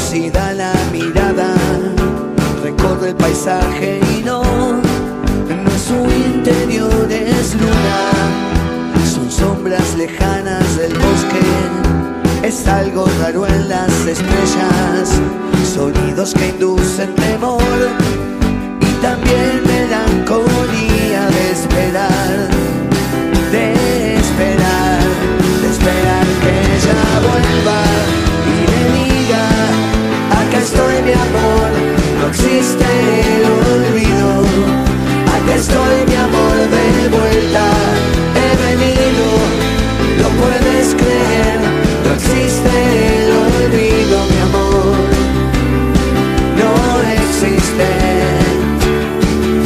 Su mente inquieta se puebla de historias, su cuerpo es solo memoria, es eso que hay que sentir paciencia infinita. Bueno, seguimos con Boedo Mí, este, con el recuerdo y en el Día del Niño, en este día tan especial. Un saludo a Lorenzo, a Renzo, a Lucía, eh, eh, sobrinos, hijos de Carlín de Barracas, a Toto, a Tati, a, a Toby, a Lucero, a Mora, a Dante, a Lucas, a Paula, a Santino, falta el de uno o dos audios más, ahora me dirán que eh, mandamos más audios para pasar en breve. Eh, eh, bueno, Buena nota, Beto. Buena ¿alguna nota. información más, chicos? Mucha gente escuchando la nota Sergio Pelham, Beto Juanpi querido, la verdad que contestó de todo eh, y bueno, habló de lo que todos quieren escuchar, que es de la vuelta a Boedo, lo más importante, la gesta más importante en la historia del fútbol mundial, así lo describe él. mucha, mucha repercusión. Estoy teniendo varios mensajes, ¿eh? así que después si querés leo alguno. Correcto. Eh, vamos a tratar de pasar todos los audios, chicos, porque si no nos van a matar los chicos que tanto pusieron. Mandé más audios en el Día del Niño, tratemos de tener todos. Estuvimos de la mañana con esto.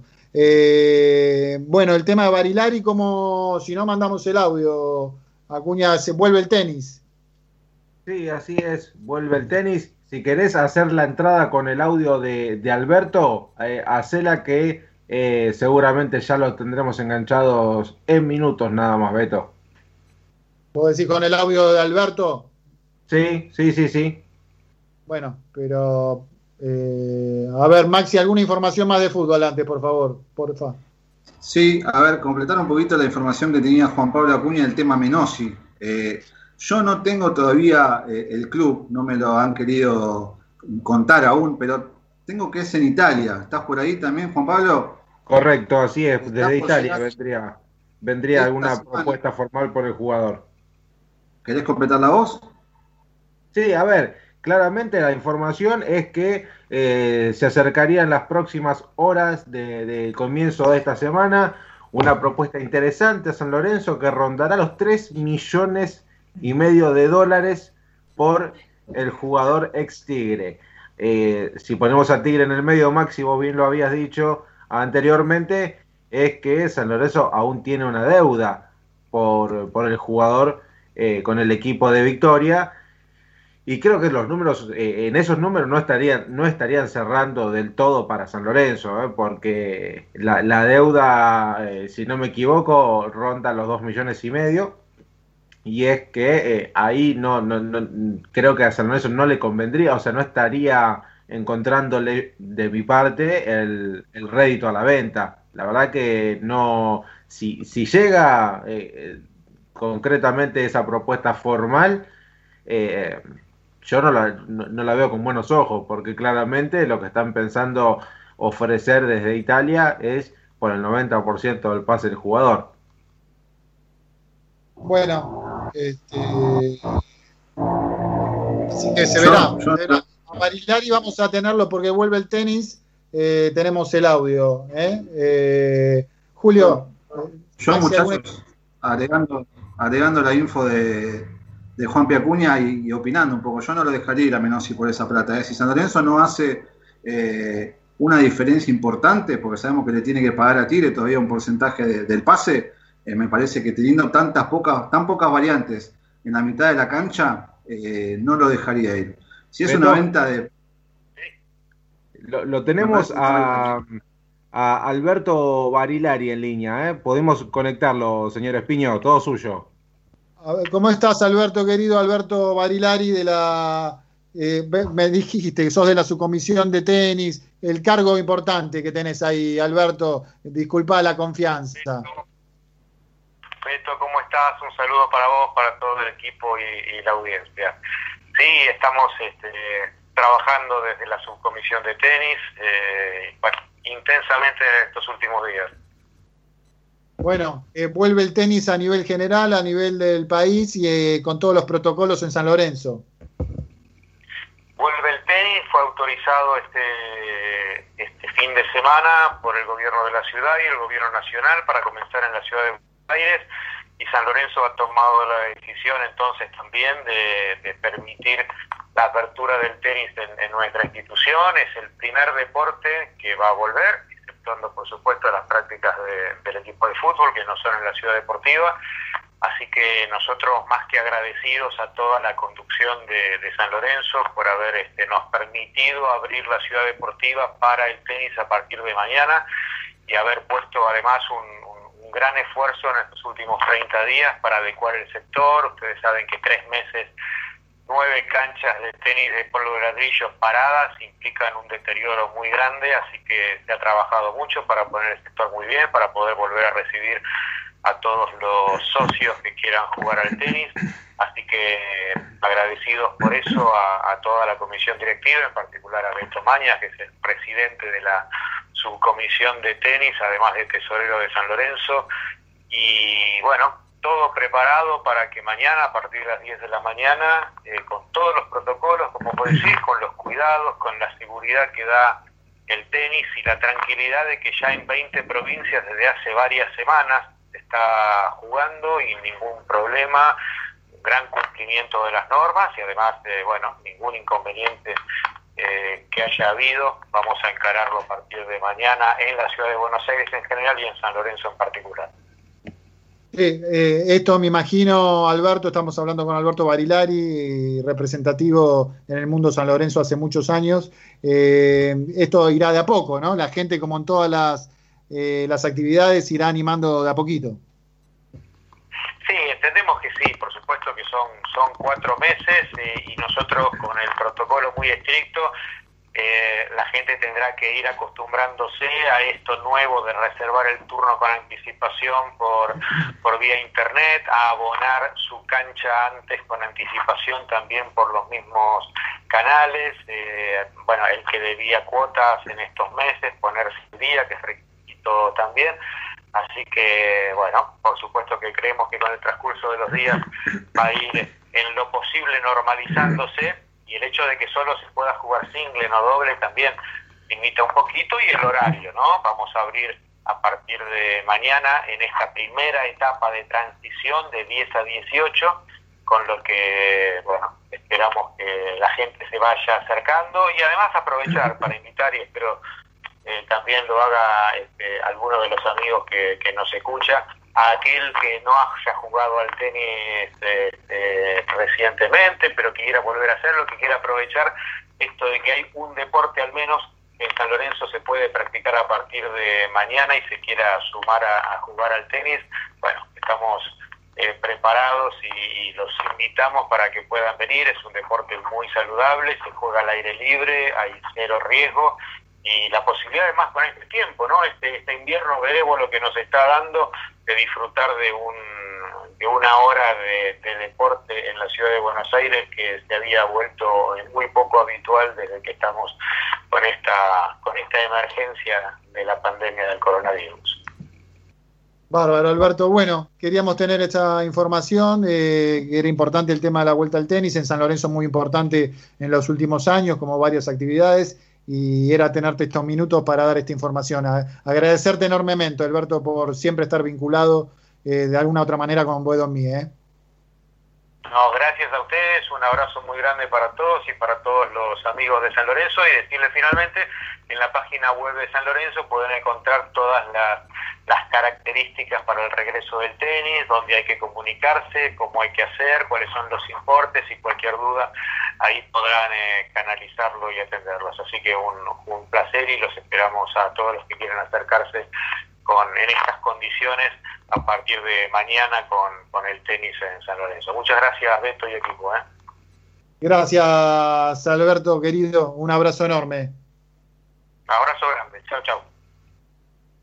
Bueno, era la palabra de Alberto Barilari, ¿eh? de la subcomisión de tenis de San Lorenzo de Almagro. Ya se viene el informe, un lindo informe eh, de Brancoli con, con, un periodista muy importante que desapareció físicamente esta semana. Dos, eh, Marcelo Bafa y el turco Hueve, eh, lo tenemos en un segundo a él. A ver, algún audio más de que nos quedó ahí de, de chicos por el Día del Niño, Julio querido.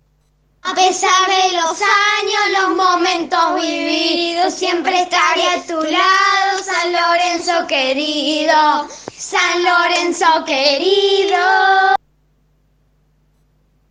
Bueno, este el audio de Lorenzo, Renzo y Lucía, eh, hijo de Carlín de Barracas, que fue el primero que habíamos pasado, eh, que nos comimos nosotros, no Julio. Eh, bueno, gente. Hay, hay, un tema que no quiero dejar pasar por alto, ¿eh? a ver qué piensan ustedes. Eh, el tema de Díaz Pereira, eh, porque yo no, no sé, eh, no, sigo sin entender alguno de los negocios que hace la dirigencia de San Lorenzo, porque a ver, eh, Bruno Pitón tiene muchas posibilidades de dejar San Lorenzo en los próximos meses. Todavía no se abrió el mercado de pases en el fútbol europeo y tiene varios sondeos y estuve averiguando con el entorno de él que las ofertas van a llegar. ¿Qué pasa con Elías Pereira? Se había ido a préstamo al Benfica B de Portugal. ¿Y qué pasó ahora? Se fue al Panetolicos de Grecia, equipo de primera división, y se hace acreedor del 50% del pase de Elías Pereira. ¿Y cuánta plata le entró a San Lorenzo? Cero pesos. Cero. Así que ahí, no sé si cuando empiecen a hablar los dirigentes me, me- me pueden explicar estas operaciones que hacen, porque yo no las entiendo. Porque si tenés chance de que se te vaya tu, su- tu tres titular y el único reemplazante es Gabriel Rojas, ¿por qué no traes a Elías Pereira que se quede acá jugando? Yo no sé si no les hace ruido a ustedes esas cosas. A mí te digo la verdad, lo vi en las redes sociales, vi que Acuña también planteaba como un ruido importante. A, a mí me, qué sé yo, eh, pasó en River que estaban, haciendo, estaban haciendo vos, ¿eh? escándalo. ¿Cómo, Maxi? Te va un jugador que formaste vos, que, que, a ver, que le diste lugar en, en la primera un tiempo que para, para mí no se destacó, pero tampoco rindió muy mal. Eh, y, y lograr cero pesos de un traspaso es por el 50% me parece, eh, a ver, eh, turbio, por, por así decirlo, y me quedo corto. Eh, no sé, eh, te- soy sincero. eh, el mercado a nivel mundial es muy variable. No sé, Javi qué opina, Acuña qué opina. Llamarlo turbio, qué sé yo, Son no, me animo. pero- del club, a ver, estás regalando el 50% de un jugador. Pero, a ver, regalando, si la gente, si los clubes no te lo pagan, tampoco es un contrato que sale dentro del plantel. Se dijo en San Lorenzo que se quería restringir y eh, economizar la- el plantel, restringirlo. Eh, si Soso no lo tiene en cuenta, si el pibe, qué sé yo, restringilo con Bergini que cobra 7 palos por mes. también, también, a Pereira. Bueno, Por eso tampoco fue, a ver, esa modalidad de- de- de- de llevar adelante la economía del club y estas operaciones no las voy a entender nunca. Vos me preguntás a mí, te digo la verdad, puedo quedar políticamente correcto y decir esto es una barbaridad, qué sé yo. Eh, me hubiera gustado tener sacar plata por el pibe, obviamente, para San Lorenzo. Pero no, no- habría que, capaz se dieran pocas, pocas explicaciones, eso sí coincido con vos. Que A ver, porque- no, ya. A ver, y, y una cosa que, que- que es importante en este tema de Elías Pereira, que el jugador firma un contrato por tres años con el Panetólicos de Grecia y en San Lorenzo su contrato vencía en junio del 2021. Para poner en Sí. contexto, si después del 2021 el Panetólicos, en, el, en ese lapso que, que resta de esos tres años, no vende al jugador, San Lorenzo no ve un sope, pero ni siquiera a futuro. Si lo, si lo cortan, San Lorenzo no ve nada, regaló un jugador así de la nada. Eh, o sea, es, eso es también lo, lo que nos cierra. Porque eh, en este caso, si después de los tres años, yo no sé si esto está escriturado, no está escriturado, eh, fue de palabra, un acuerdo de caballero, como se dice, porque hoy en San Lorenzo no sabes nada de los contratos, no sabes nada de los pases, no sabes nada de nada. ¿Cómo es este tema? Si, si después el panetólico se lava la mano y le dice, no, pibe, la verdad que durante estos tres años no, no, me, no, no me ilustraste, quedas libre. San Lorenzo se queda sin un sope. Eso es lo que hace más ruido todavía. Que es una negociación que ni siquiera se piensa en un futuro lejano eh, en cuanto a lo, a lo monetario. Pero porque además, Juan Pablo, Elías Pereira es un activo del club, es patrimonio Claro. del club, el balance del club es un activo. Y vos estás regalando patrimonio de San Lorenzo. Y como y al socio, al hincha, ¿cómo no le va a molestar eso? De verdad, a que ¿Cuánta no le ruido, para formar al pibe? Un montón. Chicos, eh, si no, después me putea a mí con razón eh, Javier Brancoli, que tiene armado un lindo informe, como de costumbre, sobre Osvaldo el Turco Hueve eh, y sobre la historia de San Lorenzo, si mal no, no, no me llegó la comunicación de Javier. Así que bueno, vamos con ese, si te parece bien, Julio, si te parece bien, Javier, con el informe del señor Javier Brancoli. Bueno, el, el informe de los cinco minutos va a ser este. Vamos a ver si llegamos. Dale. Bueno, Julio, sí, ahí tenés los audios que, que- que enviamos. Este, hoy sí, la verdad que Beto lo dijo y creo que todos los, los cuervos despedimos a un enorme relator cordobés que tuvo trayectoria junto a los grandes del periodismo deportivo y de la transmisión, como Muñoz, como el mismo Víctor Hugo, como Víctor Vizuela en Córdoba, un hombre identificado con, con la transmisión, con el periodismo y que dejó grabado para siempre probablemente el mejor relato que nosotros podamos recordar, que es el de aquella noche que se cumplió este jueves, justamente del 13 de agosto. El turco Osvaldo Hueve falleció un 13 de agosto de 2020, seis años después de la obtención de la Copa Libertadores y de su ya inmortal relato. Pero vamos a hablar un poquito para, para empezar de esta obsesión de los hinchas de San Lorenzo que se concretó unos años, pero que en realidad tiene una historia más larga y por eso se explica cómo se llega a esta, a esta especie de amor esperado, ¿no? No sé si vieron cuando Harry conoció a Sally, ¿no? Esa película de que parece que se van a encontrar y nunca se encuentran, se van a encontrar y nunca se encuentran. Bueno, finalmente San Lorenzo y la Copa de Libertadores se encontraron después de un largo recorrido. Así empezamos entonces, Julio, con este primer audio, el informe de hoy.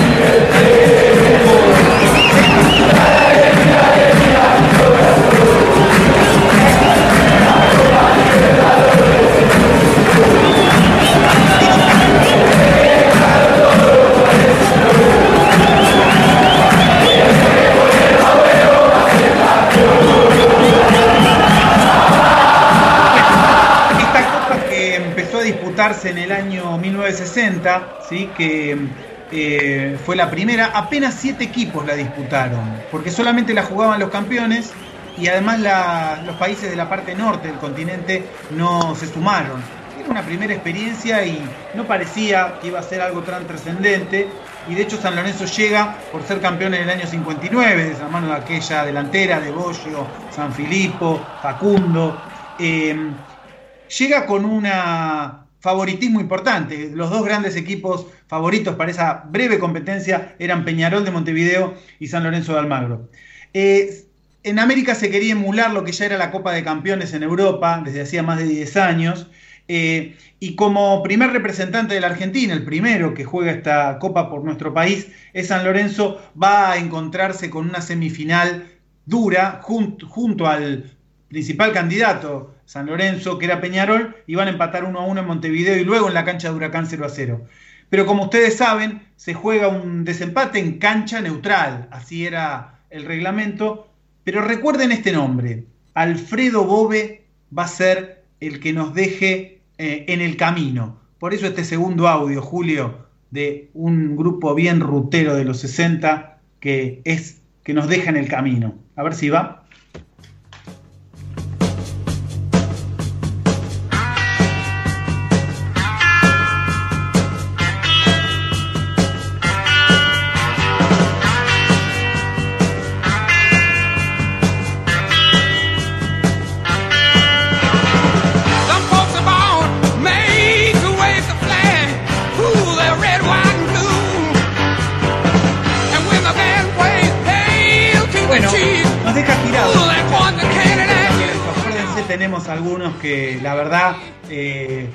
Son, son de madera, ¿no? La cancha que perdimos, el descenso, mucho tiene que ver la dirigencia de San Lorenzo y este presidente, Alfredo Bobe, vende la localía por 50 mil pesos de ese momento.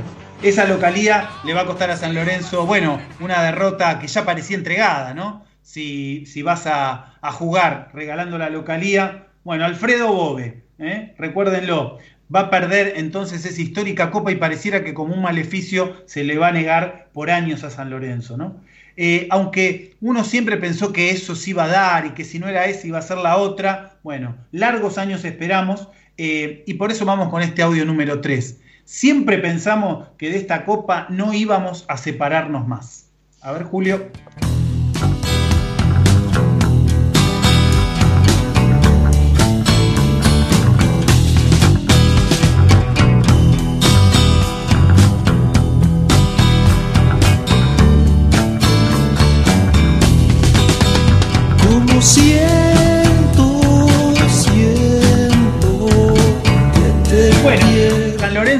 Chances, tuvo posibilidades. Eh, llegó un gran equipo como los Matadores, que sin embargo fue fugaz. Ya para el Nacional, después de haber ganado ese Metropolitano invicto, impecable, mejor equipo de la historia, eh, pierde jugadores, Rendo, Calix, Butiche, Albrecht, y va a llegar con poco para esa, para esa Copa Libertadores y va a tener otra oportunidad en el año 73, después de haber salido bicampeón de la mano del Toto Lorenzo. ¿sí? Eh, San Lorenzo va a tener ahí una primera fase impresionante en el año 73, vapuleando a River, ganando con autoridad y en la segunda fase, que era la semifinal, va a perder un partido con Independiente, con Millonarios también esa zona, y, se va a quedar en la puerta. Un equipo que llegaba con muchísimas lesiones, con varios jugadores en la selección y con algunas partidas. Así lo escuchamos y este no era Bombita Rodríguez, era el ratón Ayala. Si lo ven en el YouTube, se lo confunden. Pero esto decía el ratón Ayala sobre cómo llegaba el plantel de San Lorenzo a esa Copa Libertadores de 1973. Audio 4. ¿Cómo estás de la lesión, Ayala? Bueno, eh, he mejorado un 50%, pero no estoy del todo bien. ¿Qué problema tuviste? Bueno, tuve una extensión de ligamento y un pellizco de menisco. ¿Y eso puede traerte consecuencias futuras o ya te estás recuperando del todo? Bueno, me estoy recuperando, no del todo, pero me estoy recuperando. Eh, espero estar bien dentro de 15 o 20 días. No sé si voy a estar para el primer partido de la Libertadores, pero para el próximo creo que voy a estar. Ojalá. Así contaba el ratón Ayala cómo llegaba lesionado, un equipo que llegaba muy menguado físicamente eh, y que no va a poder este, llegar al final, pero que había sido uno de los mejores equipos de la, época. De hecho, River clasifica como subcampeón del propio San Lorenzo. Y era otra época, era otra disputa, otra preparación física, justo lo hablábamos en el programa. Eh, y también este, las debilidades físicas se cobraban muchas veces la carrera de los jugadores y de los equipos. Miren lo que decía el Toto Lorenzo en ese momento sobre la preparación física y los partidos en la altura.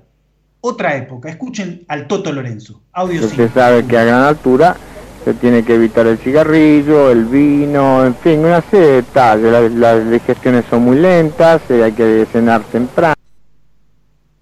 Bueno, había que evitar el vino, el cigarrillo, eso decía el Toto Es- Lorenzo. Es- esa no era la, la- la palabra del Toto Lorenzo, me parece. Esa era la parada, la parada del Toto Lorenzo, que no lo puedas creer, lo tengo registrado. Y decía así llegábamos a jugar con Jorge Wilstermann en la altura. Bueno, y después San Lorenzo en los años 80 va a tener, para mí, dos estrellas importantes. Dos liguillas que le gana a Racing y a Boca y le va a permitir disputar la Copa Libertadores, en un caso llegando hasta la semifinal, que pierde con un gran equipo de News All Boys en aquella cancha de Vélez, que algunos recordarán, los más chicos del equipo no, porque eran jóvenes, nosotros estábamos ahí en la tribuna y lo habremos sufrido. A esa liguilla San Lorenzo llega con un equipo bien camboyano. Escuchen este relato de cómo gana con autoridad San Lorenzo en cancha de Racing 2 a 0 para clasificar a una de las copas que estuvo también cerquita ahí, en el año 88. Audio 6, Julio. Para todo el mundo pensó en la devolución para Siviski. Él la enganchó de la derecha para la zurda. Se fue hacia el área, enfrentó al Pato Filiol con una gran serenidad. Mire que no es fácil con Filiol. No es nada fácil con Filiol. Mandó la pelota al otro lado sobre el palo izquierdo y se fue dándole besos a la tribuna. Y los forzosos de Almagro. San Lorenzo, los gauchos de Boedo le están ganando al mismísimo Racing en su estadio. San Lorenzo 1, Racing 0. 21 Así este minutos tiempo. Ortega Sánchez, está que de desparramado en cancha de Racing. Gol de Romano 2 a 0 de afuera del área y con autoridad clasifica. Después va a perder de, de local en cancha de Vélez, pero le alcanza con la ventaja obtenida en Avellaneda. Otra vez que se escapaba, esa Copa San Lorenzo va a ser gran, eh, una gran performance hasta llegar a, cruzarse con, con el difícil Newell's Old Boys y, y bueno, Newell's va a perder la final después con Nacional de Montevideo. Y también tuvimos en los años 90, ¿no? Con River, eh, aquella disputada, disputados cuartos de final en el año 96, que por un cabezazo de Ruggeri así finito no quedamos adentro, y después tuvimos revancha en aquel 8 de mayo del año 2008. Ahí se empieza a construir el descenso de River. Si no, escuchen este testimonio de un volante que va a quedar en la memoria. Se llamaba Humada. Escúchenlo. Audio 7. Vamos, que tenemos que reaccionar, que y por ahí cuando se sintió ese silencio atropo, fue un silencio muy grande, también se sintió después en la cancha por ahí, eh, eh, también, ¿no? Bueno, ese silencio, ese frío que se vivió en el Monumental también fue en una Copa Libertadores. San Lorenzo pasó y parecía que esa sí era la que se nos daba y bueno, se mancó con Liga de Quito allá en la altura, con una expulsión temprana. Y bueno, llegamos, no más, llegamos a ese 2014 esperado y que al querido Turco Hueve, que se le quiebra la voz recordando a su padre en el final del relato, se lo dedicamos este informe, a ese querido Turco Hueve que se debe estar abrazando con su viejo, seguramente gritando otro gol de San Lorenzo y recordando esa querida Copa Libertadores que él también inmortalizó en su relato. Vamos con el último audio, Julio, y muchas gracias. Tiene Matos, se la lleva Matos al costado. Vale, vos jugaste en San Lorenzo. La pelota va al costado y al lateral. Lateral de San Lorenzo, la putísima campeón de América. Va a salir desde el fondo, desde el lateral, el equipo Zulgrana de Boedo. Va a ganar San Lorenzo. San Lorenzo campeón. San Lorenzo campeón de América. San Lorenzo campeón de América. San Lorenzo campeón de América. San Lorenzo campeón de América. Ha ganado el Ha ganado San Lorenzo. Ha ganado los gauchos de Boedo. Ha ganado matadores. San Lorenzo rompe el hechizo de 55 Y no podía ser de otra manera, no lo hubiéramos festejado igual, probablemente si hubiéramos ganado la Copa del 60, la del 73, la del 88, hubiéramos festejado igual, pero esta se festejó como ninguna y se lo dedicamos al turco Hueve que dejó ese relato flotando en el aire de la radio. Bueno, el informe de Javier Brancoli que cada día la rompe eh, con mayor eh, continuidad y profundidad en los informes que hace cada domingo eh, para Boedo en mí. Bueno, el placer enorme de, de este equipo de trabajo. ¿eh? lindo programa, Maxi Acuña. Así es, muchachos, un, un, gran placer como siempre acompañarlos en cada domingo hablando de San Lorenzo. Una noticia que me llega de último momento, mañana en Asunción los hermanos Romero se realizan el hisopado a más tardar el miércoles o jueves están en Buenos Aires donde van a hacer la cuarentena para después estar a disposición del entrenador Mariano Sosa. Le cantamos Es para vos, es para vos, Beto Espiño, la la la la, ¿no? Que lo mira por TV, que lo mira por Skype. No, pero igual estaban fuera de término. ¿Cuándo dice que llegan entonces? Miércoles o jueves más tardar. Miércoles o jueves. Miércoles o jueves también se reincorpora. Miércoles o jueves también se incorpora a los entrenamientos Franco Di Santo. Hay que decir eso. Correcto. Y mañana eh, se suma Diego El Torito Rodríguez. Mañana desde las 8.30 vuelve a trabajar San Lorenzo. Test, eh, perdón, estudios serológicos, como bien requiere la AFA y el Ministerio de Salud. Y bueno, después, como venían haciendo la semana pasada, entrenar en diferentes grupos. Eh, así va a comenzar la nueva semana de trabajos en San Lorenzo. Dale, dale, chicos. Bueno, eh, el enorme placer de, haber tenido esta hora y media pasadas con ustedes. Es un placer enorme compartir Boedo en mí. Espero que los oyentes lo hayan disfrutado. En las redes sociales le decimos que eh, también lo vamos a pasar el programa a través de Twitter, ¿no, Juan? De Instagram, con las redes sociales. Usted lo maneja mejor que yo. Correcto, así es, en Spotify y también presente en nuestras redes sociales el programa del día de hoy, cuando el señor Julio nos pase, luego de terminar el programa de audio, lo vamos a estar subiendo en nuestras redes sociales. Gracias a todas y todos, ¿eh? a toda la gente que me ayudó muchísimo para también con Laura López, a Joaquín Ninkoviec y a, este equipo de trabajo que es el mejor, el de Maxi García, el de Juan Pablo Acuña y el de Javier Brancoli. A Julio en la operación, como siempre, eh, el agradecimiento eh, eterno para de este equipo de trabajo. Eh, nos quedamos con dos audios más, la despedida, y nos vemos, si Dios quiere, el domingo que viene, en este domingo tan particular que es el Día del Niño, el Día del Niño Cuervo en Boedo en mí. Gracias, Julio. Hola, para Boedo en mí, mi nombre es Santiago, soy de Flores, y el partido que más disfruté en la cancha de San Lorenzo fue el día de la despedida del Pipe Romagnoli donde estuvieron todas las estrellas de San Lorenzo, fue un partido inolvidable y, inigualable, inigualable sería la palabra. Bueno, les mando un saludo y un beso. Hola amigos de Bodo en mí, les habla Dante de Bajo Flores.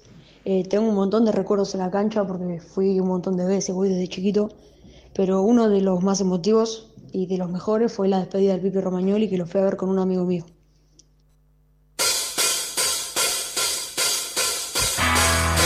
Gracias a todos.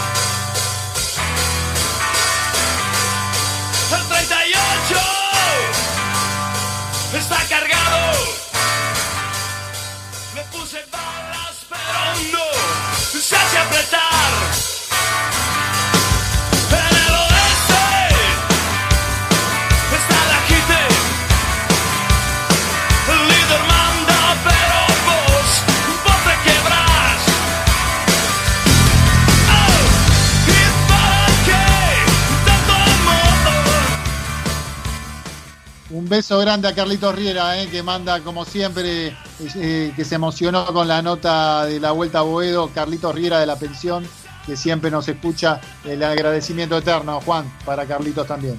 Bueno, hasta el domingo que viene, Maxi. Chao. Boxearon